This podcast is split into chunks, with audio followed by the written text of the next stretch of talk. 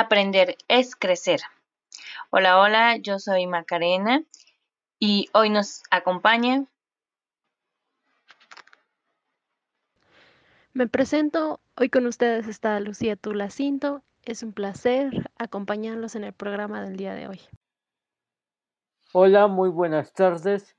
Mi nombre es Alberto Gutiérrez y es un placer compartir los micrófonos con Macarena y con Lucía en este programa que hablaremos de motivación.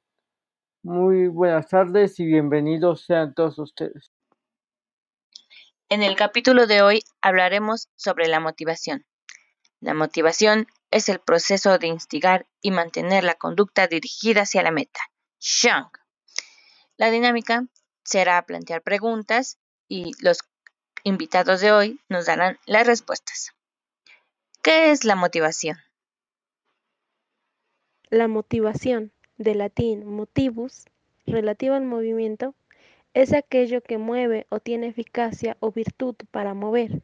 En este sentido, es el motor de la conducta humana. Oh, muy bien. ¿Y cuáles son los tipos de motivación? Muy buena pregunta, Macarena. Para iniciar hay que saber que existen cuatro tipos de motivación.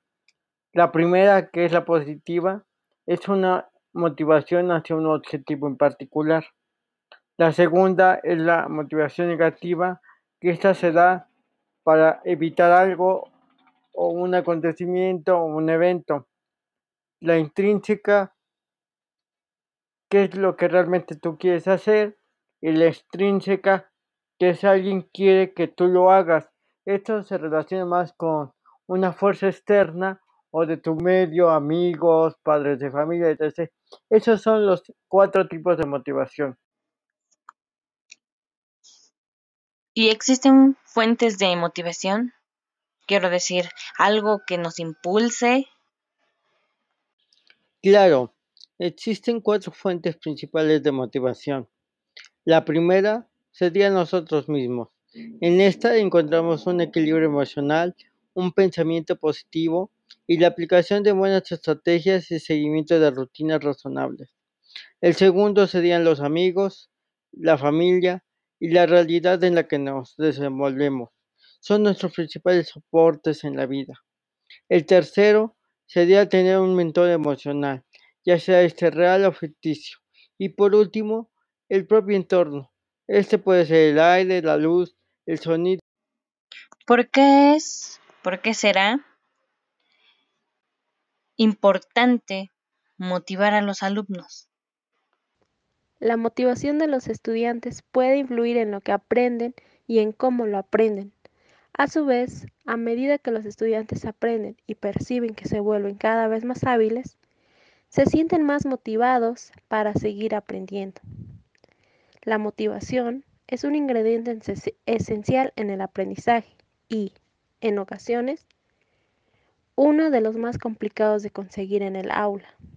Un alumno desmotivado no escucha, no se esfuerza, pierde el interés y puede llegar a dificultar el desarrollo de la clase. La conducta de una persona está determinada por una gran cantidad de motivaciones. Coca-Cola, más diversión, más sabor, más frescura. Coca-Cola, la marca temporada. Bueno, bueno, y díganme, ¿tendrán algunos consejos para los docentes para que mm, motiven a sus alumnos? Claro, algunos consejos para que el docente motive a sus alumnos sería 1. Buscar algo que les apasione. 2. Plantear el aprendizaje como un descubrimiento.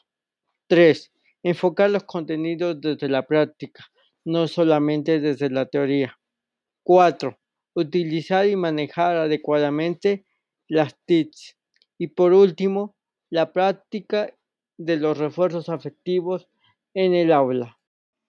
Ahora bien, ¿cómo motivar a los docentes para que mejoren su desempeño en el aprendizaje?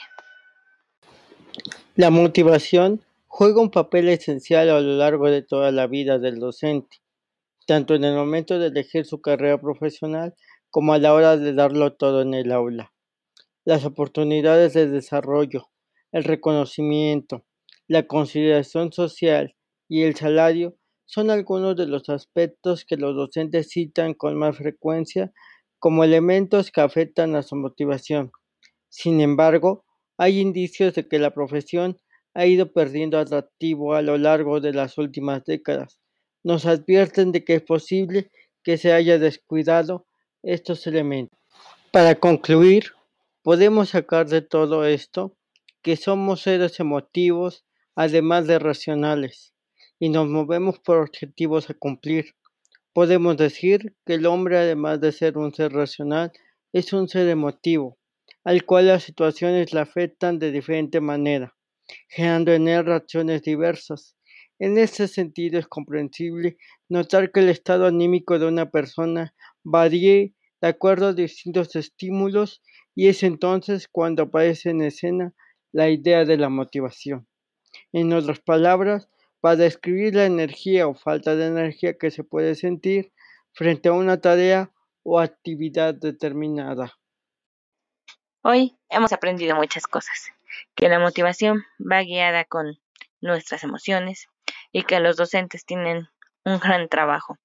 Por una parte, sentirse motivados y sobre todo motivar a los alumnos para que ellos se sientan bien en el aula y sobre todo se sientan bien con lo que aprenden y cómo lo aprenden. Es un gusto estar con ustedes. Mi nombre es Macarena y espero escucharnos pronto.